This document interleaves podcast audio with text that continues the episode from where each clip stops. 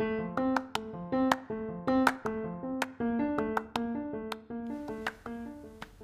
pessoal! Bem-vindos a todos e a todas ao Agora no Mundo, o podcast da Ágora. O nosso objetivo nesse podcast é trazer de uma forma leve e descontraída argumentos e pontos de vista diferentes, fora da zona de conforto, para aumentar o repertório cultural de nossos ouvintes. Afinal, estar bem informado e ser conhecedor das obras clássicas são pré-requisitos do bom orador. No nosso primeiro episódio, trouxemos a professora de argumentação Dani Barradas, que discutirá com a gente sobre a importância da liberdade de expressão, seus fundamentos históricos, como ela dialoga com a democracia e, principalmente, um assunto bem polêmico, que foi tema do seu trabalho de conclusão de curso. Seria o direito à ofensa um dos atributos da liberdade de expressão? Muito obrigada, professora. Nós da Ágora estamos lisonjeadas de tê-la aqui. A palavra é toda sua. Eu que agradeço pela participação. E esse trabalho, ele nasceu desde que a Malala Yousafzai, aquela garotinha paquistanesa, ela foi alvejada pelo Talibã por defender aquilo que para eles é inaceitável, que é o direito de as mulheres estudarem. Isso ocorreu em 2012, quando eu comecei meu curso, o curso a que ela se refere é o curso de direito que ela fazia, e agora ela vai começar a falar sobre os aspectos históricos da liberdade de expressão.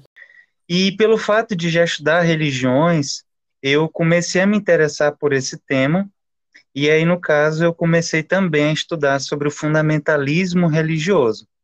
E desde lá, com os meus interesses se aprofundando em filosofia, em literatura, eu fui percebendo que tudo aquilo que a gente anda discutindo atualmente sobre cultura do cancelamento, sobre essa forma de expor no âmbito virtual, é, eu comecei a perceber que muito antes formas de tentar tolher a liberdade de expressão, elas foram é, observadas durante a história. Então, se você observa Giordano Bruno em 1600, ele vai ser queimado pela Inquisição de Veneza justamente por um livro que ele publicou quando ele defendia a ideia de que o universo era infinito. O John Milton publica em 1644 é, esse texto clássico ao lado do texto do John Stuart Mill sobre a liberdade areopagítica, em que ele vai defender esse discurso ele vai defender essa liberdade de imprensa. E o interessante e o interessante é que quando ele abre esse discurso e isso eu vou vou deixar para o fim do podcast ele abre o discurso, né, lá no texto dele com uma citação do Eurípides, que é o último dos grandes escritores de tragédias gregas, depois de Ésquilo e Sófocles, e o Milton, que era muito erudito, dominava grego, latim, então ele coloca no frontispício do panfleto dele um trecho de As Suplicantes que, a meu ver, resume a, o mais justo é, conceito de liberdade que deveria balizar todas as nossas relações e que, para mim, é o maior exemplo de bom senso que existe. Mas eu vou deixar para o final porque é uma citação assim para guardar para o resto da vida. Então você tem Giordano Bruno, você tem você tem o filósofo Spinoza, que foi excomungado da sinagoga por fazer interpretação diferente da, da Torá, daquilo que era feito pelos rabinos. Você tem o Voltaire, que teve o seu livro Dicionário Filosófico queimado em Genebra. Você tem o Percy B. Shelley, poeta inglês, que foi expulso de Oxford por publicar um panfleto ateu.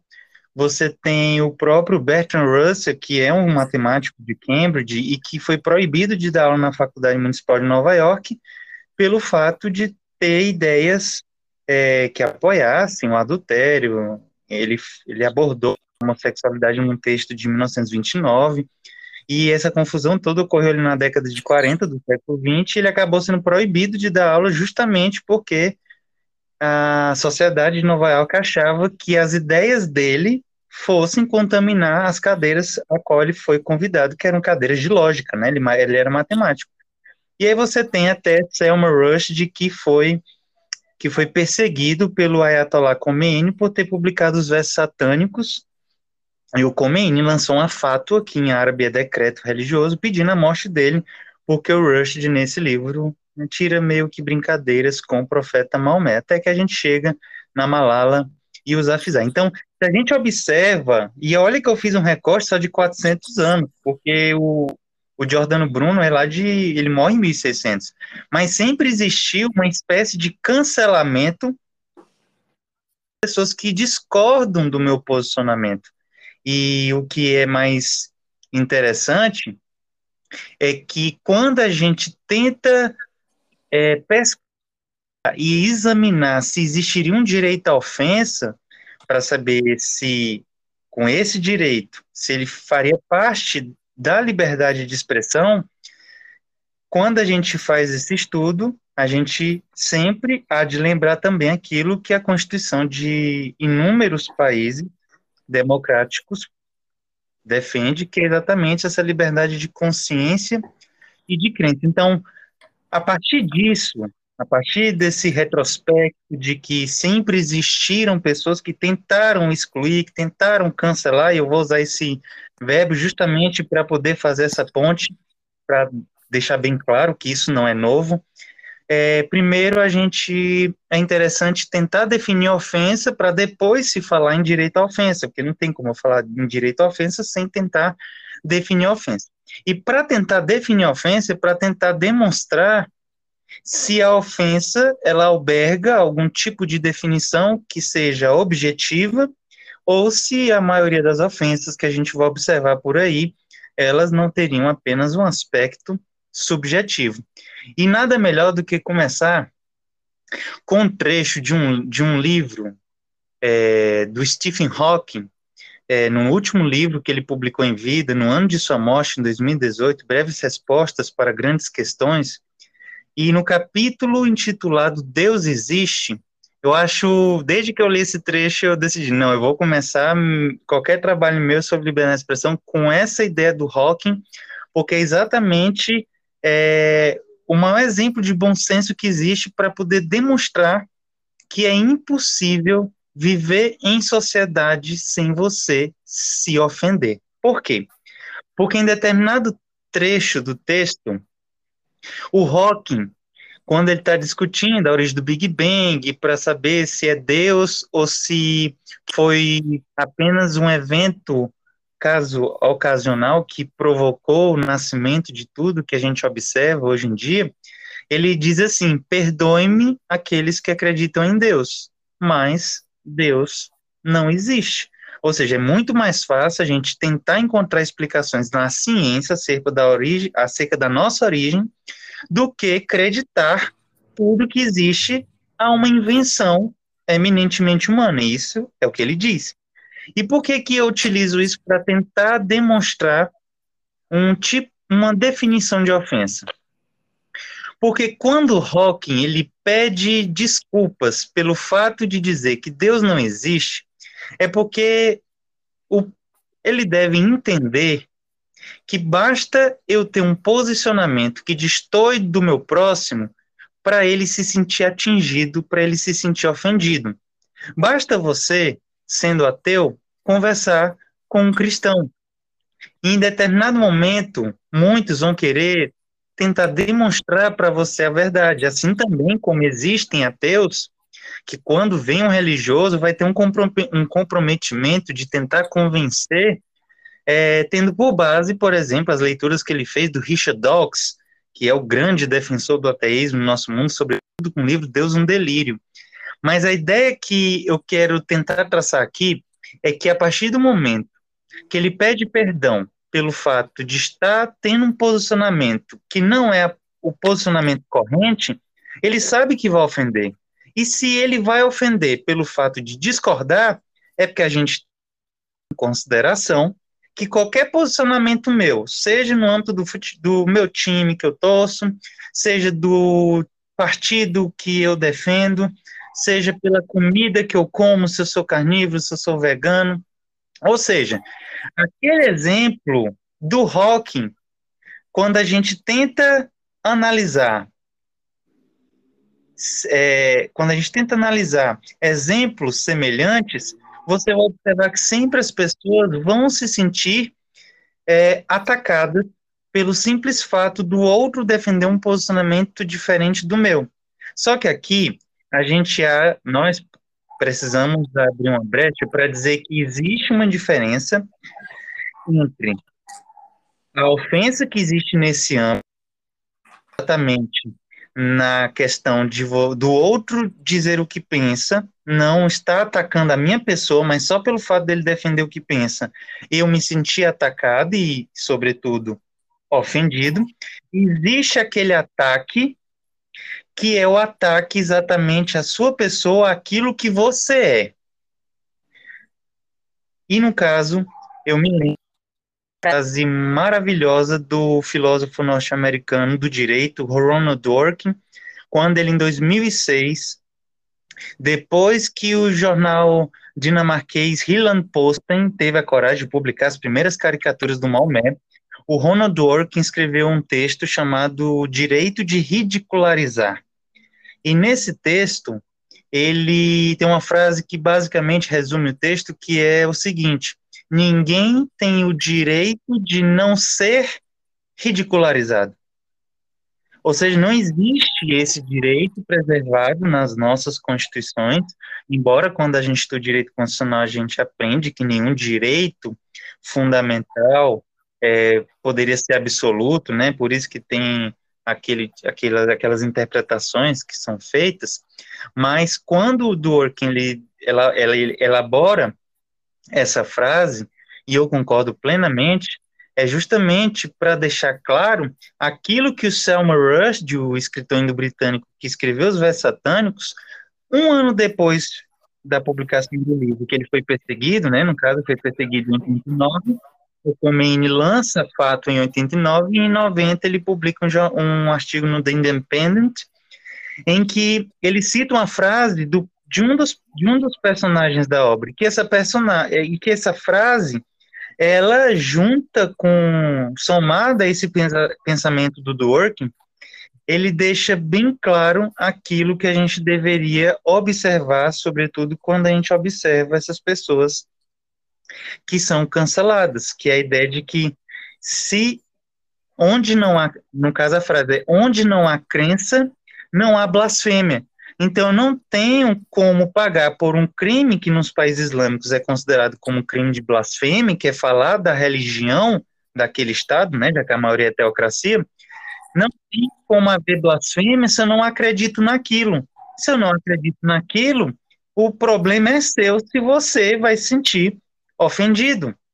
E porque quando alguém, de forma, utilizando né, o humor, você tenta atacar, por exemplo, é, os gordinhos, que aí já desenvolveram até uma palavra, gordofobia. Se você ataca o, o grupo LGBT, que inclusive já foi julgado pelo Supremo, se é LGBTfobia e o que é essa LGBTfobia.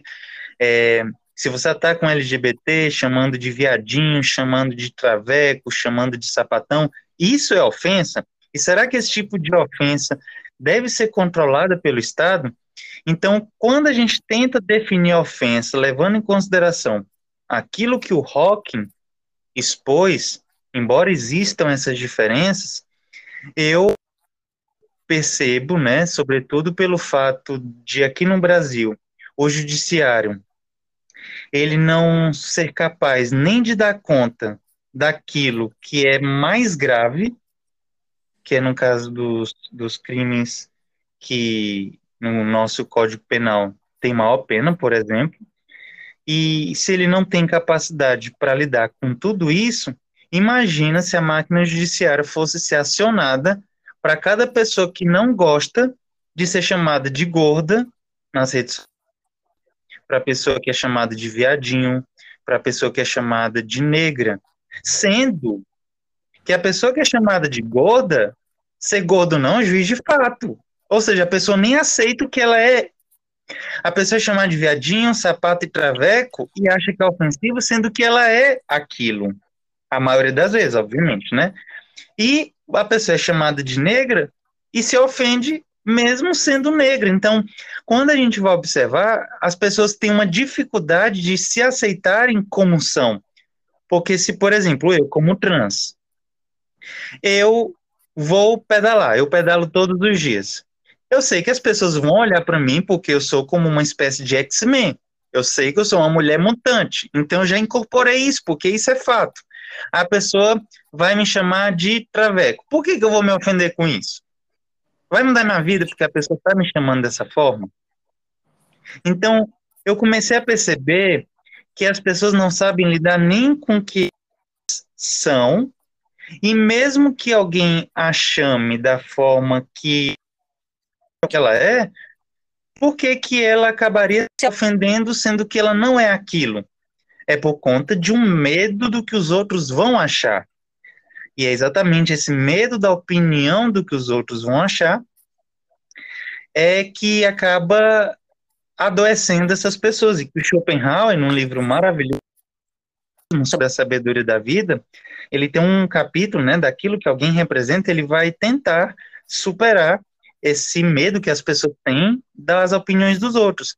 Então, depois a gente consegue que é impossível viver em sociedade agradando todo mundo, porque sempre vai aparecer alguém que vai nos falar algo que nos machuque, sobretudo pensar diferente de nós, fica mais fácil compreender por que, que a liberdade de expressão, que no caso ela é exposta na nossa Constituição de forma mais adequada com a alcunha de liberdade de crença e de consciência, é através desses exemplos. Então, eu acredito que, embora a ofensa não seja. Não estou aqui defendendo a ofensa, né? Igual aquela frase do. Sim. É, que dizem que é do Voltaire, né? Mas que, é, pelo menos eu que amo Voltaire, tenho mais de 10 livros dele, eu nunca vi essa frase dele, né? Mas, em, pelo menos, resume um pouco do que ele defendia. Não concordo com nenhuma palavra do que dizeis, mas defenderia até a morte do direito de expô-las. E o que a gente mais observa são pessoas da própria família, não se falando mais por conta de política, as pessoas em um estádio, as pessoas brigam e matam por conta de uma outra pessoa estar vestindo uma camisa de uma cor diferente. É, a pessoa que é vegana, ela quer obrigar as pessoas que comem carne a tentar pensar que nem elas. Então, quando a gente vai observando tudo que acontece ao nosso redor e percebendo que as pessoas têm comportamentos diferentes do nosso, inclusive com pensamentos absurdos, é muito mais fácil você aceitar que as pessoas sejam verdadeiras do que hipócritas eu gostaria de fazer um, um, um, questionamento nesse sentido. Será que a ofensa é com, é com essa característica ou é o jeito que essa característica é definida? Porque eu creio que vem com uma certa carga pejorativa, não? Quando você chama alguém de viadinho ou algo assim. Então, para mim, vem. O, para mim, a ofensa não é por ela ser por ela ser não se aceitar, o que eu pelo menos como eu vejo, né? A ofensa não é por ela não se aceitar, mas sim pela carga pejorativa do próprio termo. É, eu, eu creio que essa pessoa não se sentiria ofendida se ela fosse chamada de gay, de homossexual, mas quando você se refere a ela como, como viadinho, ou como gorda mesmo, pela própria entonação, é, eu creio que talvez seja mais pelo, pelo tom pejorativo que esse termo assume, dentro da sociedade do que por uma falta de aceitação de si mesmo. Mas aí eu não sei, eu estou fazendo esse questionamento. Não, mas é maravilhoso justamente para que você pense uma, uma coisa. Vamos supor que a gente comece a censurar aquilo que me ofende. Um exemplo, o que você deu, né? Porque se a pessoa for chamar de gay ou de homoafetivo, ele não se constrangiria, certo? Tem, você obviamente deve é, já ter visto que lá na Bíblia diz que homem que se deita com homem como se mulher fosse é uma abominação, certo? Certo. Tem algo mais ofensivo para quem é do grupo LGBT, sobretudo aquilo que, né, uma interpretação literal só serve para o homem, né? Porque a mulher, ah, aqui não tem mulher, mas quando a gente fala interpretação, óbvio, é, interpretação do texto inteiro, você vai perceber que aquilo vale para qualquer coisa que fuja da regra Adão e Eva. Então, uhum. existe algo pior do que ser chamado de uma abominação? Eu, na faculdade, já fui chamada por um evangélico de demônio. Então, a ideia é: se existe liberdade religiosa, eu estou pegando esse exemplo só para poder a gente ir para o que você colocou. Se existe liberdade religiosa no Brasil, mas que também não seria um direito absoluto, e as pessoas se constrangem pela forma como são atacadas pela Bíblia. Inclusive, inúmeras igrejas, obviamente, vão colocar na cabeça das pessoas essa ideia que, por isso, tantas pessoas LGBT que nasceram nesse ambiente e cresceram vão ser pessoas adoecidas, porque elas vão ficar lutando entre a verdade do texto religioso e a verdade do que elas vivenciam, e que muitas acabam em suicídio, e você, você deve já ter convivido com pessoas assim. Quando a gente observa esse exemplo da abominação, e que, e que isso ó, me ofende, e quando você observa esse tipo de adjetivação com o objetivo de deixar o outro mal, né? Porque ninguém xinga outra pessoa para deixar o outro bem, né? Ninguém vai xingar outro de anjinho, vai chamar de demônio, como o rapaz me chamou. Como é? Porque a minha, a, o meu pensamento é só nisso. Como é que em uma democracia, que é o que você havia pedido no início, para eu relacionar, como é que numa democracia, sobretudo agora na era digital, como é que o Estado vai controlar ou não falo nem de controlar no sentido de censurar, mas como é que ele vai lidar com tantas demandas de pessoas que sofrem o mesmo ataque. Eu fico imaginando isso, entendeu? Porque eu, eu amo distopia. Então, quando você lê Cântico da Ayn Rand, quando você lê a obra do Huxley, Admirável Mundo Novo, quando você lê 1984 do Oro, quando você lê é, Fahrenheit do Bradbury, quando você lê qualquer distopia que vai, que vai fazer essa crítica ao totalitarismo, para mim, qualquer tipo de censura ou qualquer tipo de, de digamos, perseguição àquilo que o outro sente ofendido, o problema é que essa perseguição que o outro sente ofendido acaba que sendo subjetivo, mesmo que quem faça parte do grupo sinta que é objetivo, porque a gente sempre vai sentir uma dor do grupo em que a gente faz parte. Eu, como branca, nunca vou saber qual é o sofrimento de alguém que é negra. Assim como o negro, que é hétero, normal, não vai saber o drama que é nascer num corpo errado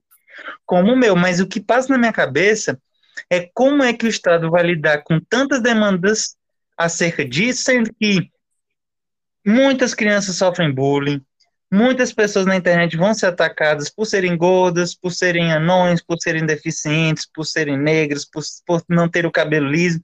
Agora imagina tudo isso tem, o Estado tendo que decidir o que as pessoas podem ou não. A meu ver, não seria mais fácil você simplesmente aceitando aquilo e levando para um debate para que as pessoas percebam que aquilo é inútil?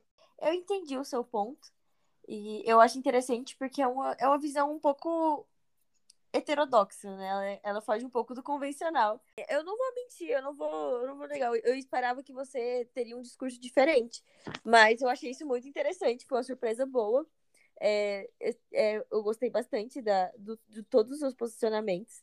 Foi muito uma conversa muito muito edificante, assim, no sentido de que, é, vindo do seu local de fala, se fosse uma pessoa diferente, se fosse um, um cis, alguma coisa assim, falando esse tipo de coisa, eu não teria tanta aceitação do que quando vem, vem do seu local de fala, entende? Eu acho que, assim, se você que passa por esse, já passou por esses problemas, já teve contato com essa realidade mais dura da vida e tem esse ponto de vista, eu acho que é um, que é um, um, um reforço, tipo, meio que corrobora ainda mais o seu ponto de vista.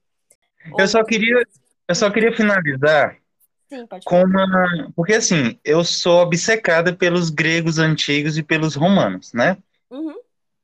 E, e eu amo. a- o meu autor favorito é o Shakespeare, mas abaixo dele tem um Goethe alemão. E o Goethe, ele é considerado o maior escritor alemão de todos os tempos, eruditíssimo, e eu sou obcecada por pessoas inteligentes. Então, Goethe, eu tenho quase 4 mil páginas do Goethe para poder, para poder me dedicar. E o Goethe, na abertura dessa autobiografia dele, de quase mil páginas, ele já tem mais de 70 anos quando ele escreve esse livro. Uhum. Ele abre o livro com uma passagem do Menandro, é um comediógrafo grego, o- que viveu ali 300 anos antes de Cristo. E ele abre o livro dele de autobiografia com uma citação em grego do Menandro. O que é que ela diz? O homem que não sofre atribulações não se educa. Eu tenho essa verdade comigo de que quanto mais a gente evitar que as pessoas passem por dramas, não estou dizendo aqui que as pessoas precisam ser ofendidas todo dia, Uhum. mas o que me passa é que as pessoas que não conseguem aceitar o julgamento negativo dos outros, para mim, é uma pessoa que não sabe lidar com o que você é. Porque você não precisa buscar ajuda no Estado, você tem que trabalhar aquela ideia em você. E quanto mais você é atacado durante a vida, isso faz ele ajudar por conta dessa, digamos, pedagogia do Menandro, corroborada por Goethe, corroborada por uma, um ramo da psicologia que diz que a gente não deve deixar de dizer não às crianças, porque senão no dia que elas precisarem, elas não vão saber lidar com não. Então eu acredito que levando em consideração o que o Ésquilo, o criador da tragédia grega, expôs lá na Oresteia, através da fala da Clitemnestra, é da natureza dos mortais pisotear em quem mais está caído, e é por isso que a gente observa tantas pessoas querendo o nosso mal, a melhor forma da gente lidar com as pessoas que querem nos atacar é antes de sermos derrubados, nós próprios cairmos. Porque na hora que a gente cai, a gente tira o doce da criança. E quando a gente não fica mais chateado, porque alguém chamou a gente de baleia, de viadinho, de traveco, ou de nego safado, as pessoas não têm mais um porquê de nos perseguir, porque aquilo não mais nos ofende. Então é aquilo, Menandro, Goethe, por isso é que literatura é vida, porque você aprende a viver melhor. É, Dani, eu gostaria de agradecer muito a sua participação. É, foi uma conversa super edificante. Você trouxe posicionamentos completamente fora do, do, do esperado, e isso para mim foi incrível. É, eu tinha uma expectativa completamente diferente, então foi, foi uma boa quebra de expectativa ter essa conversa com você. foi, foi realmente Não- assim. Sim. Não vai ser mais um botar um galho na minha fogueira. Não, mas foi ótimo, foi muito bom. Porque a gente às vezes fica cansado de ouvir sempre as mesmas coisas, né? Então, ter alguém que pensa um pouco diferente, que traz essas ideias novas, que faz a gente sair da nossa zona de conforto, ver as coisas por um novo, por um novo prisma, é sempre muito bom. É, Então, por isso que eu gostaria de te agradecer. As portas da Ágora sempre estarão abertas para você. Você tem o Manuel para entrar em contato. E eu espero que a gente também possa entrar em contato com você algumas vezes para podermos rep- repetir essa experiência no futuro com outros temas. Como, como eu digo para meus alunos, use e abuse dos meus livros e de mim. Então, quanto a isso, pode ficar tranquila.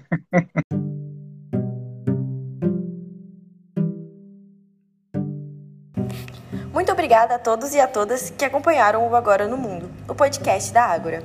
A professora Dani trouxe pra gente hoje uma opinião bem diferente das que estamos acostumados. Eu particularmente adorei isso. Espero que vocês tenham gostado também.